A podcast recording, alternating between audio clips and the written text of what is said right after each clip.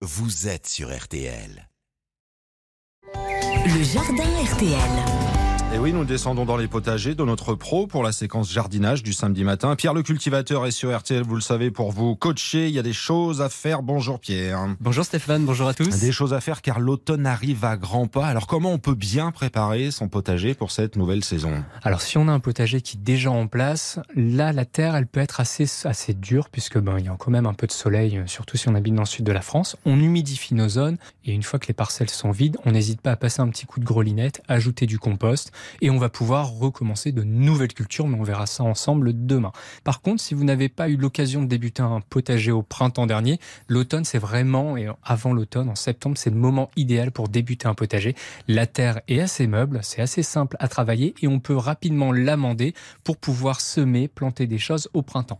Quand on commence son potager au printemps, on doit aller vite, on doit mmh. se dépêcher, donc euh, on n'a pas trop le temps de préparer les choses correctement. Là, c'est saison idéale, terrain idéal, donc on fait quoi? On délimite une parcelle d'abord? On délimite une parcelle, donc on n'oublie pas un potager a besoin d'au minimum 6 heures d'ensoleillement. L'idéal, c'est 8 à 10 heures si on souhaite cultiver aubergines, poivrons et tomates. On délimite nos parcelles, si possible abriter des vents du nord. Donc on peut utiliser des morceaux de bois, hein, des branches ou des pierres. On utilise ce qu'on veut pour délimiter, pour éviter de marcher sur la parcelle. On évite d'utiliser un motoculteur pour retourner la terre, pour retirer les herbes, etc. indésirables, puisqu'on me demande souvent est-ce qu'il faut retirer l'herbe en surface?